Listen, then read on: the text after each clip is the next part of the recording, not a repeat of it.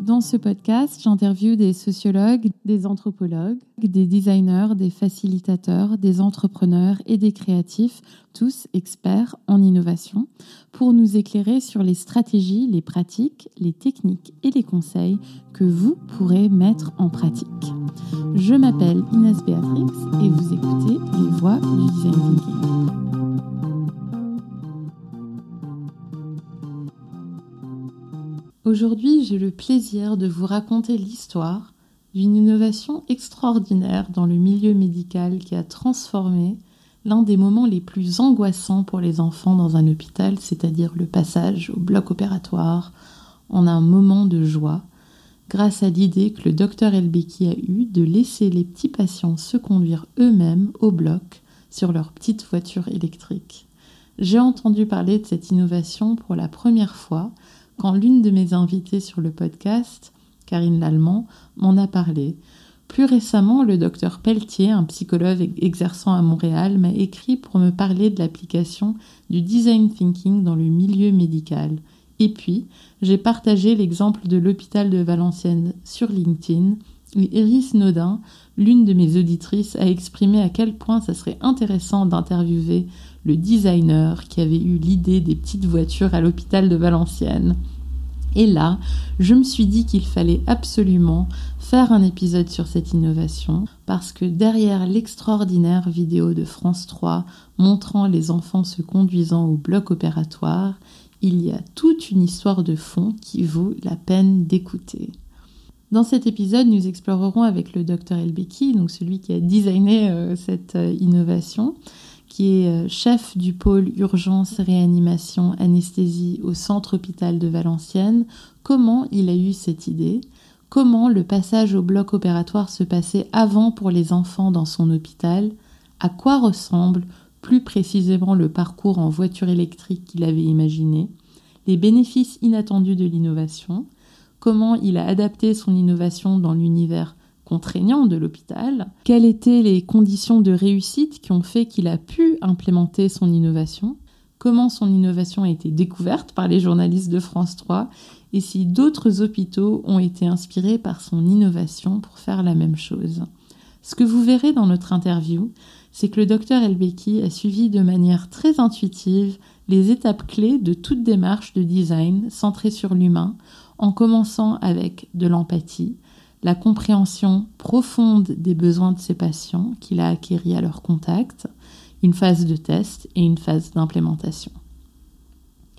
Alors, Valenciennes, pour ceux qui ne savent pas, est une ville au nord de la France, très proche de la frontière belge, de 45 000 habitants, et l'hôpital de Valenciennes est le pôle économique de cette ville avec entre 4 et 5 000 employés. L'hôpital de Valenciennes est un hôpital particulièrement innovant qui s'est vu discerner en début de cette année 2019 le prix de l'excellence opérationnelle dans la catégorie organisation publique par France Qualité, la Direction générale des entreprises et le MEDEF. Et donc c'était aussi super intéressant d'en savoir plus sur la gestion très particulière et novatrice de l'hôpital de Valenciennes. Je vous souhaite une très bonne écoute.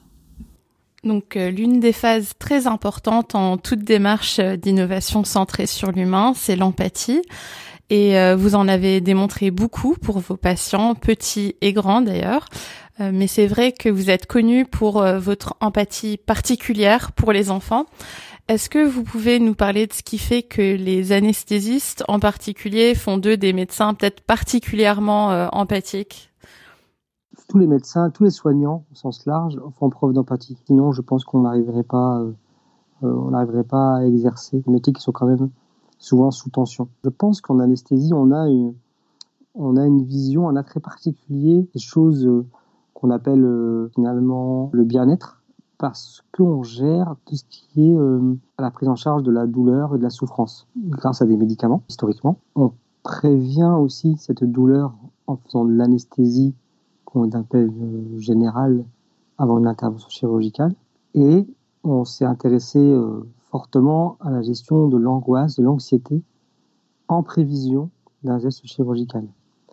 Tout ça fait de notre métier peut-être euh, un métier qui met beaucoup d'énergie sur la gestion de l'angoisse des patients, la gestion de l'anxiété patient. C'est pour ça que je, dirais que l'anesthésiste a peut-être un réanimateur, l'infirmière anesthésiste également, a peut-être un attrait euh, particulier avec l'empathie. Je pense que tout, tout, médecin cherche, notamment tout soignant cherche une explication à un traitement euh, lors de la gestion euh, d'une pathologie, mais notre métier à nous n'est pas centré sur la découverte et le traitement de la pathologie, il est centré sur la gestion de cette pathologie, donc c'est-à-dire donc euh, la sécurisation du soin et la gestion de la douleur euh, liée aux soins.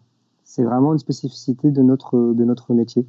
Et pouvez-vous nous dire ce qui a fait dans votre travail d'anesthésiste, de médecin, que vous avez eu l'idée d'amener les enfants au bloc opératoire en voiture électrique? Alors en fait, euh, en lien avec tout ce que je viens de dire, on réfléchit tout le temps tout le temps à comment gérer, comment gérer donc cette angoisse, cette anxiété périopératoire.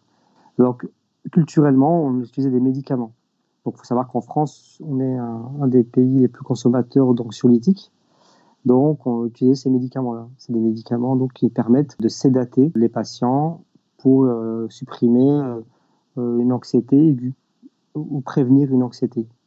Donc on donnait ces médicaments-là en prémédication donc c'est un terme un peu, un peu, un peu sauvage, hein, en prémédication avant d'aller euh, subir une intervention. Et donc, euh, bon, ça fonctionne, plus ou moins, avec des effets secondaires, euh, parfois de l'amnésie. Et puis, oui, c'est un effet classique des benzodiazépines. En gros, le réveil est retardé avec ces médicaments. Donc, on avait aussi un intérêt fort à les supprimer.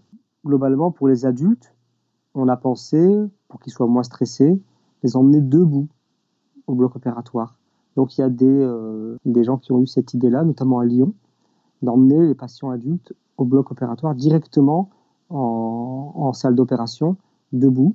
Donc plus d'humanité, euh, plus de respect de soi. vous imaginez très bien, euh, hein, dans la culture de chacun, une opération, on part dans un lit, on est allongé sur un brancard, on voit le plafond défiler au-dessus de soi.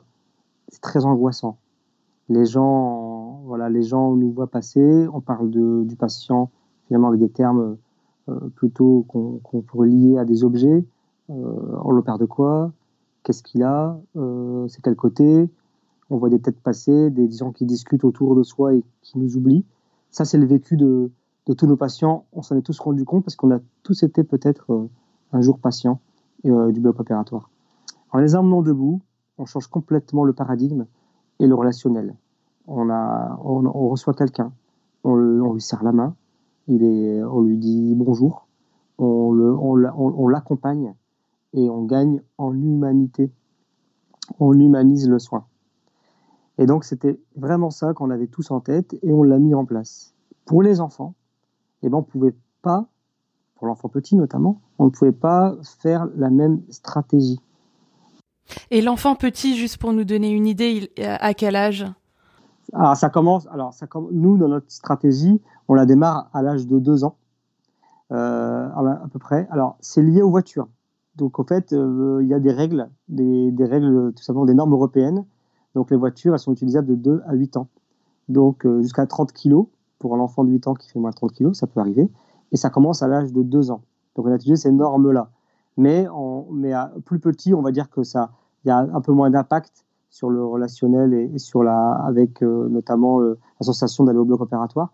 Mais on l'utilise essentiellement à partir de cet âge-là, un an et demi, deux ans, voilà. Et, euh, donc, on voulait trouver une stratégie. Donc, j'ai eu cette idée. il y a presque maintenant, ça va faire plus de deux ans, deux ans et demi. Par contre, il fallait, il y avait plein finalement de petites règles liées au fonctionnement hospitalier qu'il fallait euh, pouvoir pallier avant de le mettre en place. Et c'était ça qui, était d'abord le frein à, l'utilisation de cet outil, qui est médicalement très simple. Un enfant qui est en train de jouer, qui est en phase d'activité, d'une en phase, voilà, en train de faire une activité ludique, il se met finalement en état d'hypnose. On pourrait parler plus simplement, il est dans sa bulle, il rentre dans une, dans une boucle comme ça onirique et au fait, il oublie tout ce qui se passe autour. Et clairement, grâce aux voitures, on s'aperçoit que bah, les enfants jouent. Ils sont, euh, ils sont dans cette petite boucle comme ça de, de, pensée et on les laisse dans la boucle jusqu'à l'anesthésie et on les endort dans la voiture. Et, euh, et on, a, on, perd, on perd toute cette angoisse de séparation avec les parents, toute cette angoisse de, de, de transport avec des lits qui sont des lits cages pour des raisons de sécurité. Oui, oui je voulais vous demander un petit peu comment ça se passait avant pour euh, l'enfant. Bah, donc l'enfant, l'enfant habituellement, il y a deux phases qui, étaient, qui sont clés, c'est le transport et la prémédication. Donc prémédication, donc on met des médicaments avec euh, donc des, des, des, produits qui sont les mêmes qu'on donne aux, aux, adultes et qu'on administre par voie orale, nasale ou même intrarectale euh, afin de les sédater.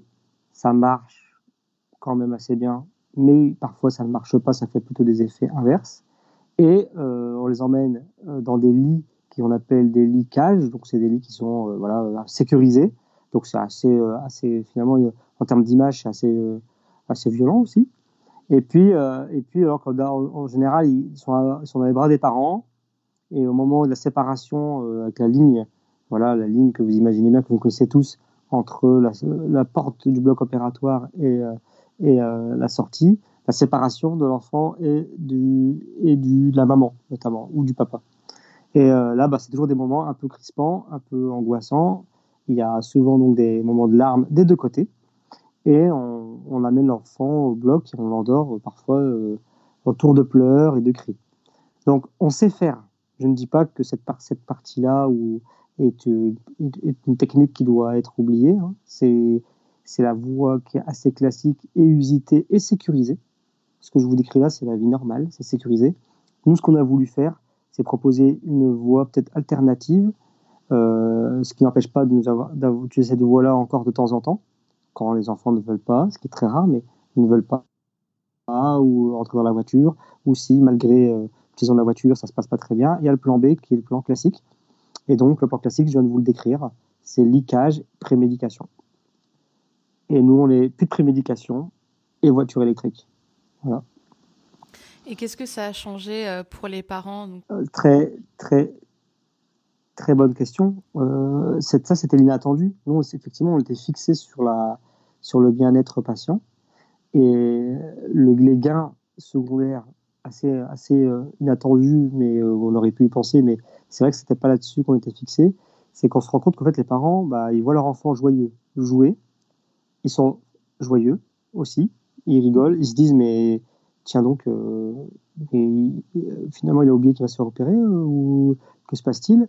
Et alors, ça, c'est la plupart des réactions. Ensuite, c'est les téléphones portables. Ils décrochent leur téléphone et ils filment. Donc euh, voilà, ils sont. En plus, ils savent qu'il va y avoir cet, événement-là, donc ils ont préparé leur outil, ont préparé photo, leur caméra.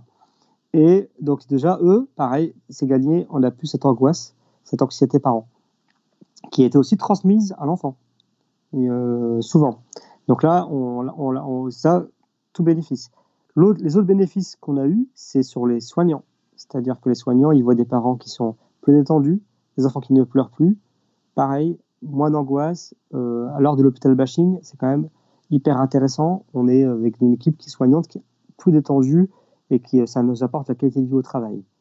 Et puis, euh, troisième effet, bah, sur les autres patients autour qui voient les enfants arriver, passer en voiture, jouer, s'amuser, bah, ça détend tout le monde en fait. Donc euh, ça, ça c'était pour nous euh, des choses, des bénéfices secondaires inattendus euh, qu'on a remarqué. Voilà. Et euh, juste pour nous remettre un peu en contexte, enfin le donc le petit patient, enfin à quel moment est-ce qu'on lui présente la voiture? D'accord. Ça se passe comment? Ça se passe comment? oui. Alors en fait, euh, c'est juste avant le bloc opératoire. Oui, alors alors euh, alors il y a alors effectivement on a il découvre pas juste avant. On a une sorte de garage, une sorte de zoning avec les petites voitures. Il faut savoir que tous les enfants, tous les patients sont vus en consultation. C'est obligatoire, la consultation d'anesthésie. Ça a lieu au moins deux jours avant, voire plus longtemps avant. Pendant cette consultation, on commence à raconter tout ce qui va se passer à la famille et à l'enfant. On lui explique tout. Ça, ça a toujours existé. Et ça existera toujours. Dans notre batterie, nous, d'informations, on a ajouté la, place de la voiture.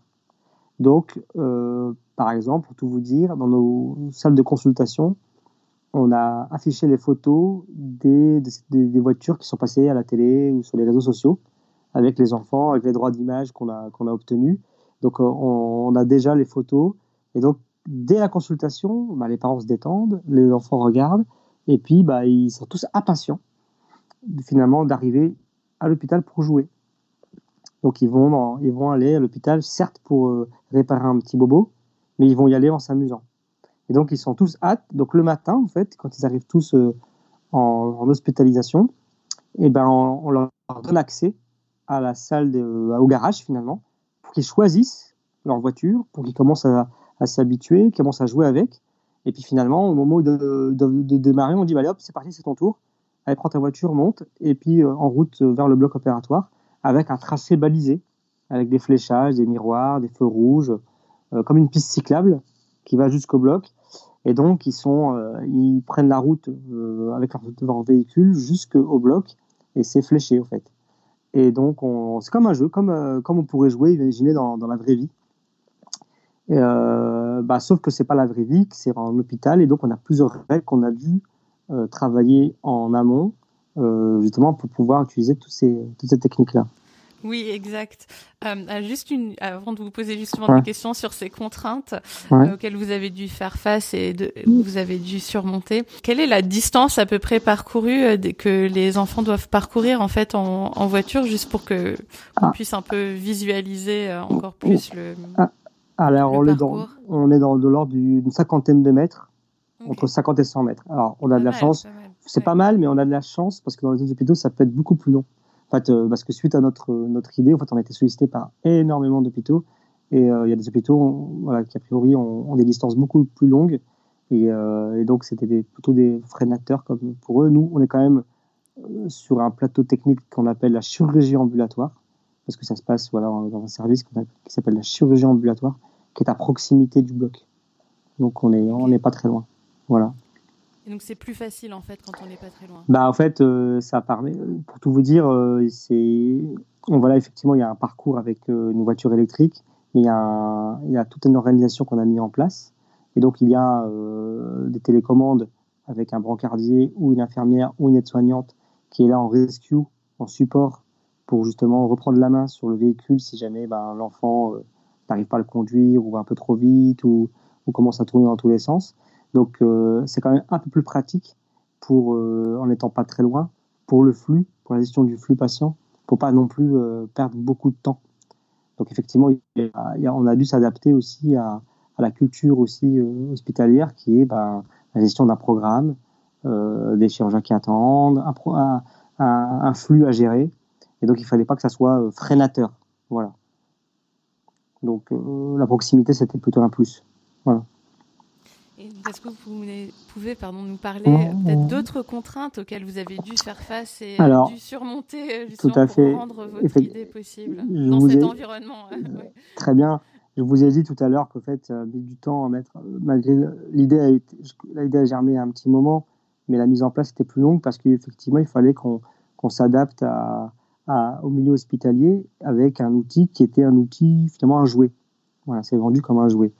Euh, et là, on transforme un jouet en outil de transport hospitalier. Il y a des règles. Il fallait qu'on soit, euh, voilà, en termes de, de, sécurité, dans des choses qui soient euh, fiables. Donc, fiabilité rime avec maintenance, c'est-à-dire qu'on a besoin d'avoir des outils qui soient réparables, suivis, qu'on puisse racheter en cas de difficulté et maîtrisés par nos équipes techniques. Donc, la première, le premier écueil et c'est ce qui m'avait freiné au départ, c'était d'avoir des voitures qu'on puisse, euh, puisse euh, gérer de façon pérenne. Et, dans cette histoire, on a eu de la chance. Donc, euh, je vais faire un peu de storytelling là, mais on a eu, on a eu, j'ai eu, on a eu de la chance. J'ai eu de la chance puisque j'ai trouvé un concessionnaire entre guillemets de voitures électriques à proximité, c'est-à-dire à frontière belge, pas loin de notre hôpital, qui se trouve dans, le nord. On a un vendeur de voitures électriques en dur, quoi. Donc en fait, il est capable de nous fournir des voitures, de nous fournir des batteries quand ça tombe en rade, des problématiques, euh, il peut répondre avec une sorte de hotline, comme un outil finalement, on le ferait avec un brancard et un vendeur de lit euh, quelconque. Donc on a euh, cette maintenance qui est pour nous qui était impérative en, termes de sécurité. Et ce sont mes ouvriers, mes techniciens, nos techniciens du pôle de chirurgie pour le coup, qui ont monté les voitures pour les connaître, pour les maîtriser, pour pouvoir les sécuriser au maximum pour la gestion de nos petits patients. Donc ça, c'était un, des premiers gros écueils qui a aussi été euh, finalement le, point de démarrage euh, du, du, projet une fois qu'on a, pu le lever. Euh, l'autre écueil, c'est l'hygiène. On travaille dans des milieux qui sont dans des milieux bloc opératoire, des milieux où il y a, a donc potentiellement des infections, et on doit vraiment pouvoir avoir un outil qui soit lavable, euh, et qui soit aussi euh, donc nettoyable et qui soit validé par nos équipes d'hygiénistes. Donc on les a mis tout de suite dans, le, dans la boucle du projet. Et donc ils nous ont écrit un protocole, un process euh, d'hygiène lié à la gestion des petites voitures qui est validé scientifiquement. Et puis bah, après, le dernier écueil, c'est l'organisation. Ça, c'est le plus dur. On a donc passé beaucoup de temps à écrire ce qu'on appelle un logigramme, un logigramme de fonctionnement de, euh, de ces petites voitures. En gros, qui fait quoi? Qui appelle qui? Qui ramène la voiture? Qui utilise la voiture? Euh, Qui déclenche le départ? Euh, Qui gère finalement les voitures dans, sa maintenance? Tout un projet, tout un parcours qu'on a dû écrire sous forme de logigramme et valider par tous les partenaires du bloc opératoire, qui sont très nombreux. Ça part effectivement de l'aide-soignante ou brancardier, en passant par l'infirmier, et les médecins.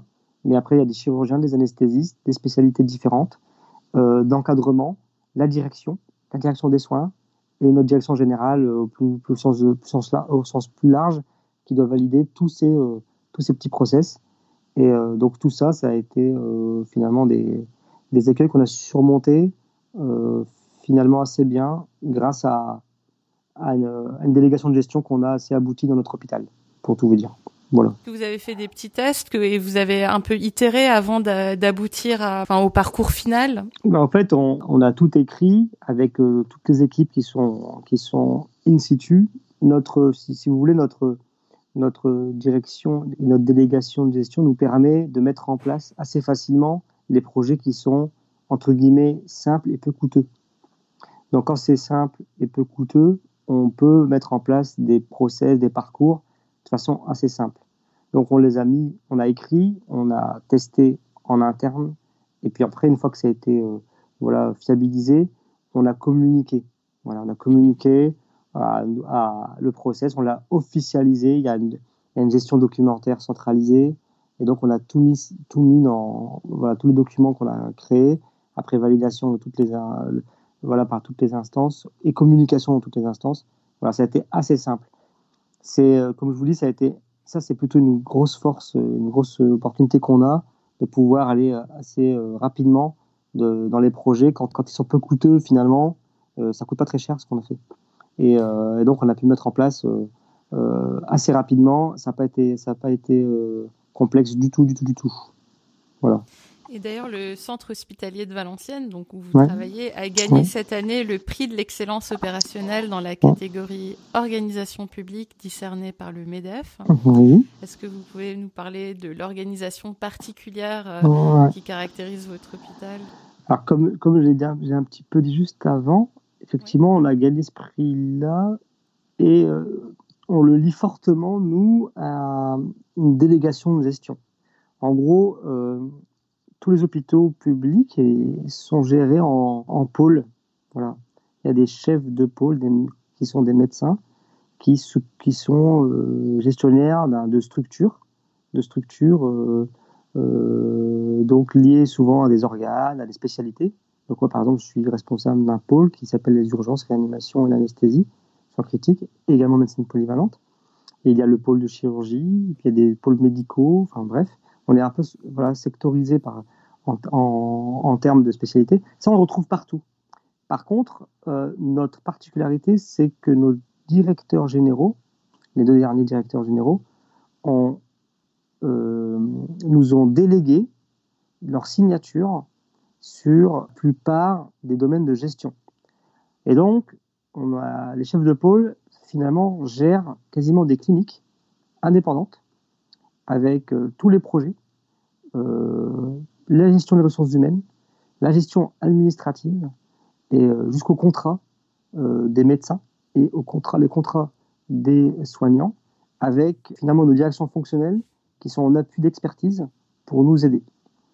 Et donc, globalement, ça aboutit au fait que bah, tant qu'on est dans une gestion qui est médico-économiquement fiable et positive, bah, on a la main sur les projets.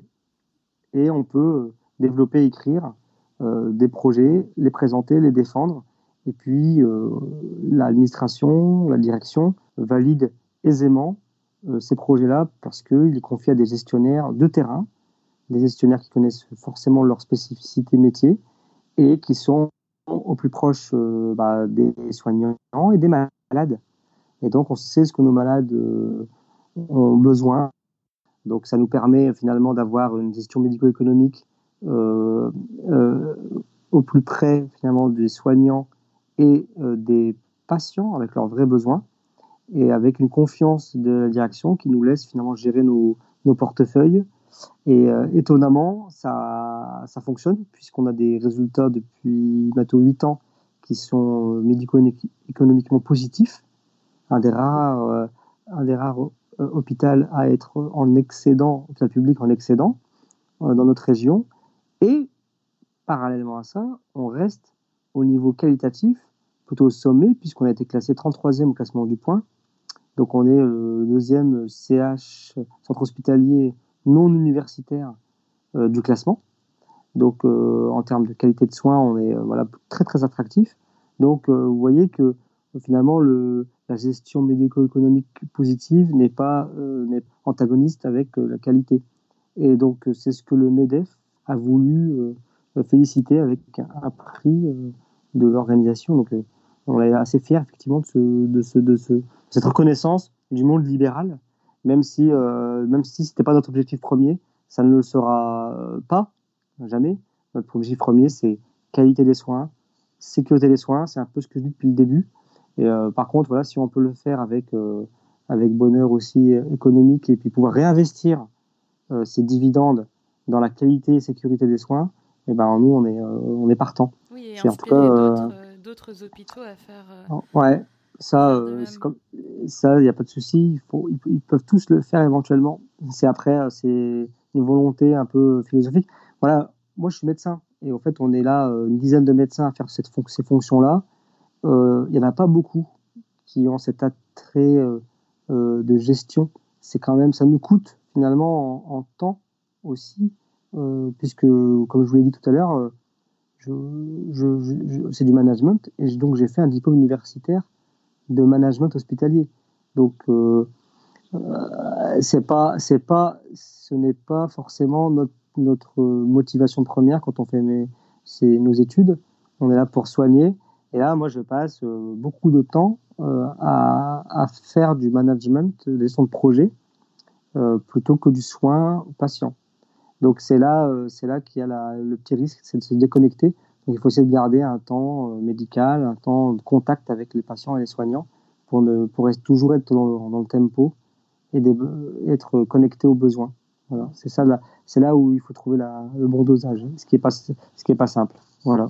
Et donc votre innovation a eu un très grand succès. Euh, alors, euh, comment est-ce que l'histoire, en fait, donc, a été, euh, cette histoire a été découverte par les journalistes de, de, France alors, 3 Alors, c'est une anecdote. Alors, notre communication, la communication, le buzz, était inattendu et non recherché. Donc, c'est ça, c'est, je tiens à le souligner parce que j'ai eu beaucoup de gens qui m'ont contacté en me félicitant de la com, etc. Mais en fait, c'est pas du tout quelque chose qui a été recherché. Je vais vous raconter. C'est très simple. Euh, ce que je vous ai pas dit, c'est que les voitures, on les a achetées avec mes propres moyens. Ce n'était pas de l'argent public. On a des, des, sortes de petites bourses internes, des sous qu'on, qu'on, que les médecins, voilà, on fait des, des sortes de, qu'on appelle ça des pots, entre guillemets. Là, on a, On a de l'argent dans un compte pour les anesthésistes. Les chirurgiens avaient la même chose. C'est de l'argent mis par les personnels.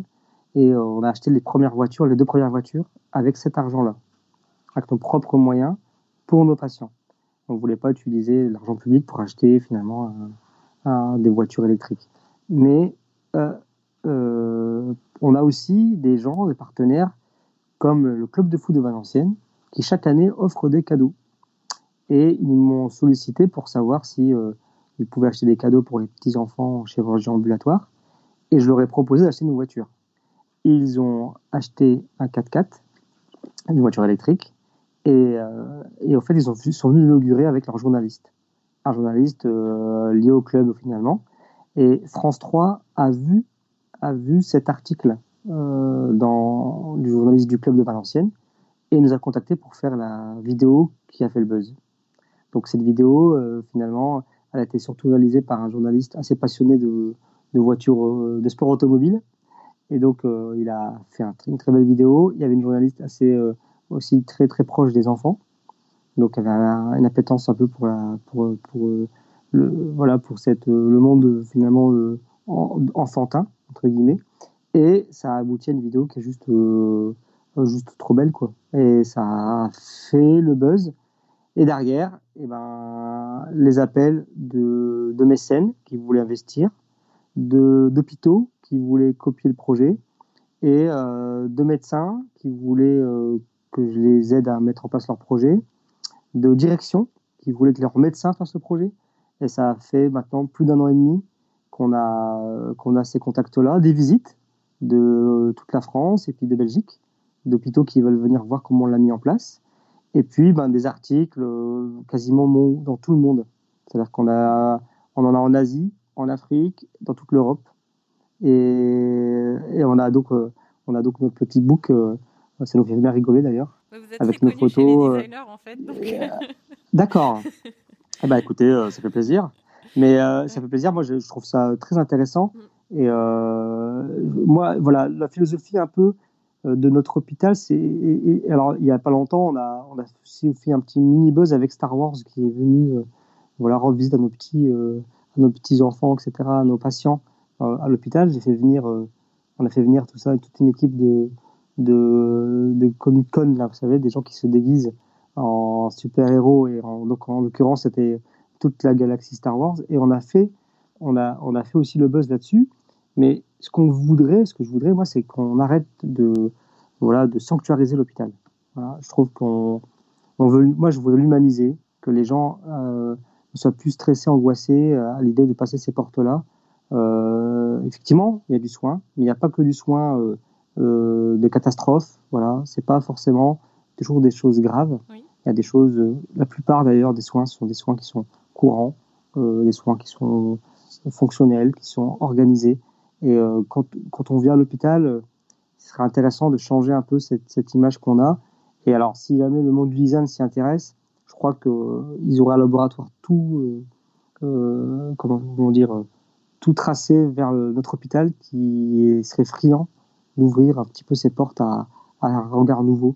Voilà, euh, donc euh, les designers euh, ou les anthropologues, enfin tous les gens qui sont intéressés par par ces sujets-là. Je pense que on fait des travaux, on n'arrête pas de changer d'architecture. Il y a des gens qui sont, bon, c'est pas le métier, qui essaie de, de faire, voilà, de, de faire des, des, services un peu différents, un peu plus accueillants, alors que peut-être que ces métiers-là, ils existent déjà. Mais le vrai, allez, pour tout vous dire, le, vrai problème, c'est l'argent public. Donc, c'est toujours justifié. Comment euh, justifier qu'on on fait ces investissements-là avec un quel bénéfice, quels indicateurs? Euh, Moi, je moi, je maîtrise pas ça. Alors, peut-être que des designers, des anthropologues ont des idées, ont la maîtrise de ces sujets-là. Euh, je pense que notre hôpital serait prêt à les accueillir et travailler avec eux. Bah, justement, Donc, quels sont les projets sur lesquels vous êtes en train de travailler ou sur lesquels vous avez envie de, de travailler? Alors, je vous le dis, on, comme je vous ai dit, on fait des travaux. On fait des travaux. On est dans un hôpital qui a été construit euh, en 2009, un nouvel hôpital qui a été reconstruit en 2009 pour partie et qui a été construit sur un des schémas fiabilisés ou, ou signés au début des années 2000, avec un hôpital à l'ancienne finalement, une vision classique. Voilà, vision classique hospitalière. Et depuis, je pense qu'on pourrait, qu'on pense tous, qu'on pourrait avoir un accueil, des lits, des chambres, des, finalement des, des, des, couloirs qui se transformeraient plutôt en open space, en rue, en, en niche, en espace lounge. Voilà. C'est comme ça que qu'on voit les choses pour, beaucoup de médecins et soignants le pensent. Sauf qu'il y a quelques hôpitaux, alors peut-être anglo-saxons, quelques-uns en France, on a peut-être un exemple à Nantes, qui ont euh, commencé à réfléchir à ça, mais euh, clairement, on n'y est pas encore. Donc, bah, pour le coup, à Valenciennes, on a euh, un projet de restructuration de la chirurgie ambulatoire, là où il y a les petites voitures. On a, un projet de travaux. je pense que ça pourrait être très intéressant d'intégrer des gens qui ont une vision un peu différente à ces projets-là. Je pense que la direction a cette idée, hein, elle partage ma vision, mais euh, c'est pas simple de, frapper aux bonnes portes, ou bien peut-être que ça serait peut-être plus simple qu'on soit sollicité, voilà, par des gens que ça intéresserait aussi. Voilà, donc euh, les designers et anthropologues qui nous ah, écoutent, n'hésitez pas. À ils sont les bienvenus, euh, ils sont les bienvenus, ils peuvent nous contacter. De Valenciennes. Je vous remercie en tout cas de faire passer ce message-là. C'est très intéressant. C'est sûr. Et euh, donc, Peut-être un conseil peut-être que vous aimeriez donner à quelqu'un qui veut innover dans le milieu médical? Euh, Oser. Il faut oser. Euh, on est formé euh, avec une vision assez, assez comment dire, historique, classique. Ça rejoint ce que je disais sur le, finalement sur l'architecture. on, a, on a des dogmes et il faut les respecter. Il faut les utiliser parce que ces dogmes-là, euh, ça sécurise. Donc les principes, il faut voilà, les garder par l'esprit de, de, sécurité.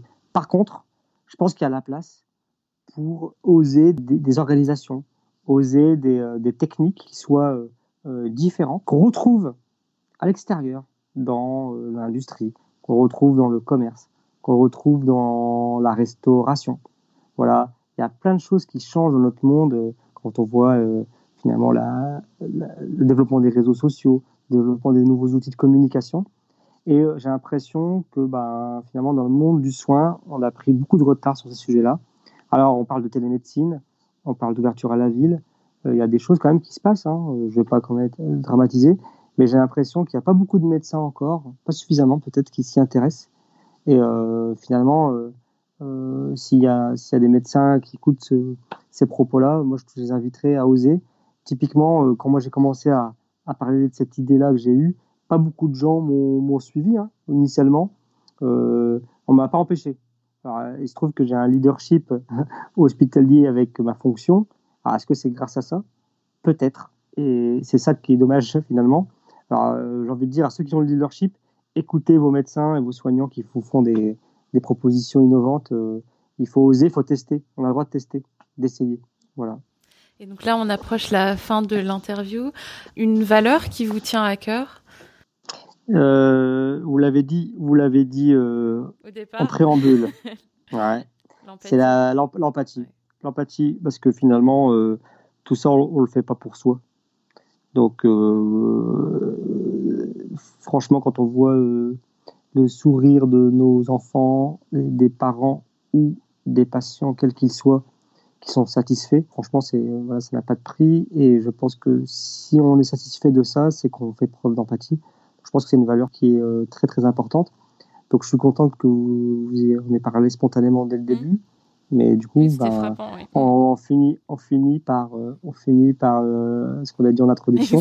Et on, par, on perd pas le fil. On a, on a, on a rebouclé. Mais ouais, l'empathie et voilà, c'est une valeur c'est une valeur forte qu'il faut qu'on qui doit persister dans le monde hospitalier et dans le monde du soin. Exact.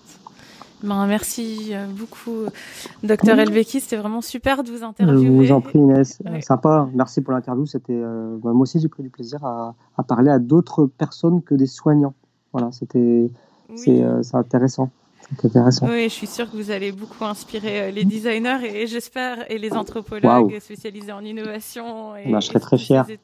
J'en serais très fier. certains viendront qui n'hésitent pas. C'est des gens qui ont des pour, pour, faire pour faire du pour faire des travaux, mais aussi pour même faire des études. On, fait de la recherche. Ce que j'ai pas dit, c'est qu'on va essayer de valider tout ce que je viens de raconter scientifiquement mm. pour montrer qu'il y a un impact sur la qualité de nos soins. Donc euh, là, a des gens qui ont des, études, des idées d'études à, mettre en place avec, euh, pourquoi pas, l'impact du design sur la qualité des soins. Voilà, pourquoi, pourquoi pas Allons-y.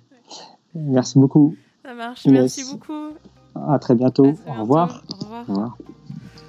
Si vous avez aimé ce podcast et tout ce travail, souscrivez au podcast pour avoir accès aux nouveaux épisodes dès que je les publie. Et si vous êtes sur Apple Podcast, ça serait vraiment super si vous pouviez laisser un avis et si vous pouviez me donner le maximum d'étoiles pour que le podcast soit bien référencé, ça m'aiderait beaucoup. Pour en savoir plus sur le design thinking, rendez-vous sur mon blog lesvoiesdudesignThinking.com. Vous pouvez me suivre sur Instagram à Les et sur Twitter. Là, c'est plus court, c'est Les Voix du DT.